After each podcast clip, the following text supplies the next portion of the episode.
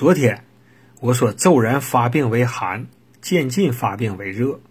今天就有同道纠正我说，耳鼻喉科教材里说起病急者多属肺胃之热症，还引用朱丹溪的话，喉痹大概多见痰热。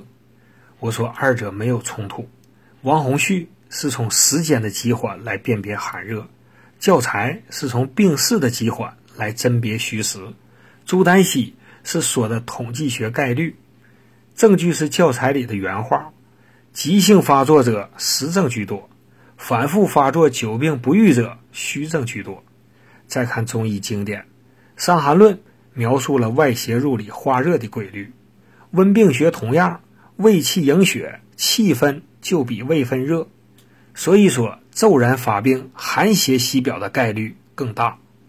今天要给大家介绍的是外能解表散寒、内能化饮平喘止咳的小青龙颗粒。